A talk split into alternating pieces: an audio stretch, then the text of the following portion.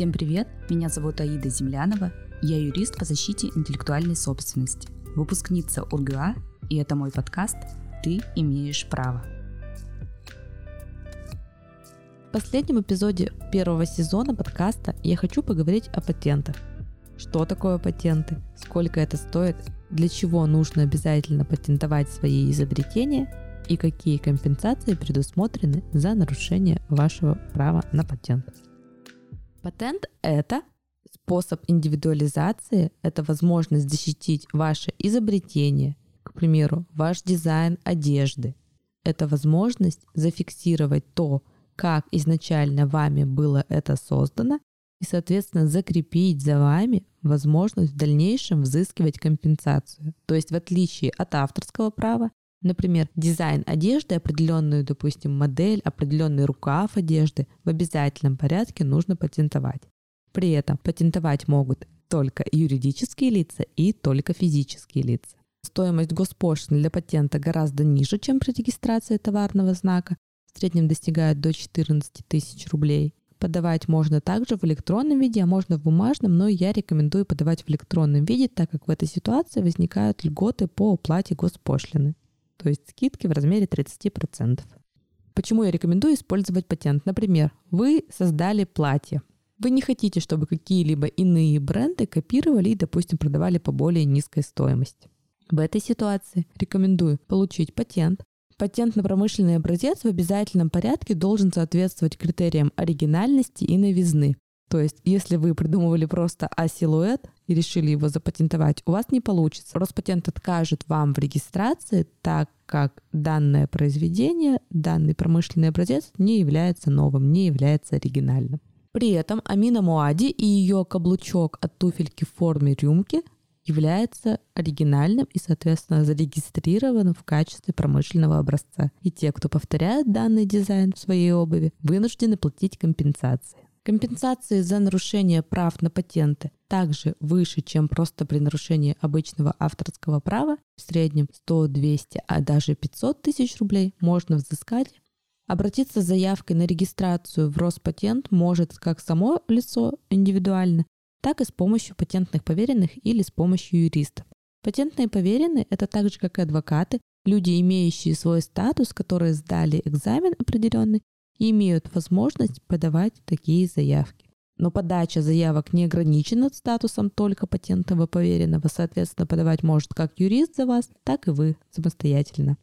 Услуги патентных поверенных обычно обходятся в районе 50 тысяч рублей. В обязательном порядке выдается, допустим, от физического лица нотариальная доверенность, от юридического лица доверенность от имени юридического лица для того, чтобы патентный поверенный мог от вашего имени совершать такие действия.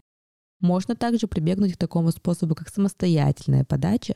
Вы подписываете с помощью электронной цифровой подписи документ, заявку на регистрацию патента, допустим, на промышленный образец, которую создал для вас юрист или патентный поверенный. Тоже экономит время и средства.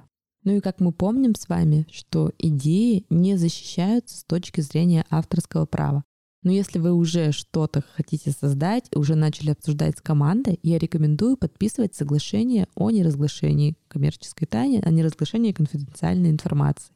Такие соглашения, которые содержат четкую информацию о том, что именно обсуждалось, какое воплощение идеи, позволяют в дальнейшем взыскивать компенсацию, если, к примеру, ваша идея была скопирована кем-то. Соответственно, если у вас бренд ювелирных украшений, и вы создаете какие-либо уникальные ювелирные украшения, то защитить себя от копирования вы можете тоже с помощью патента. Госпошлина составляет 3300 рублей плюс 700 за каждый пункт формулы изобретения, то есть в среднем очень небольшая госпошлина, около 4000 рублей. Первый этап всегда проходит в виде формальной экспертизы, то есть тут важно, чтобы юрист или патентный поверенный корректно заполнил заявку, проверяется наличие всех необходимых документов, и после этого принимается уже решение о соответствии заявки необходимым требованиям. Срок формальной экспертизы составляет максимально 2 месяца. Патент действует в течение 5 лет, потом нужно будет подавать повторно для того, чтобы продлять срок регистрации. Ну и, конечно же, в случае, если вам отказали, обжаловать всегда можно в судебном порядке. Перед тем, как что-либо патентовать, и если вам пришла какая-либо идея, лучше осуществить поиск и убедиться в том, что никто не запатентовал до вас данную идею. В противном случае правовая охрана вашей идеи не может быть обеспечена. Например, перед созданием своего подкаста, когда я думала над названием, я первым делом проверила, нет ли таких зарегистрированных наименований в качестве товарного знака, например, или иным образом зарегистрированных. Спасибо всем тем, кто уделил время и послушал этот подкаст. Спасибо тем, кто ставит оценки. Если вы еще не поставили оценки и не оставили отзыв, я буду очень благодарна, если вы это сделаете. Это очень мотивирует и позволяет подкасту развиваться дальше. Второй сезон подкаста начнется после небольшого перерыва в июне 2022 года. И мы поговорим в нем о семейном, о гражданском праве, подумаем, как лучше оформлять сделки, как защитить себя в семейных отношениях и как корректно выстроить семейные отношения. Мы затронем такие темы, как давать в долг, как оформлять договоры и почему лучше не переводить деньги на карту незнакомым людям. Мы затронем семейно-правовые отношения, поговорим о брачном договоре, о том, что лучше предусматривать, как грамотно получать подарки и вообще, как заключать договоры. Также мы уделим внимание элементам и бракоразводным процессам, как делится имущество, на что стоит обращать внимание.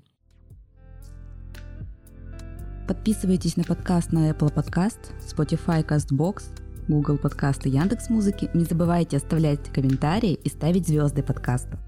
Записывайтесь ко мне на индивидуальные юридические онлайн и офлайн консультации. Я работаю с доверителями по всей России. Также я провожу правовые бранчи, на которых понятно и доступно в камерной обстановке мы говорим о праве.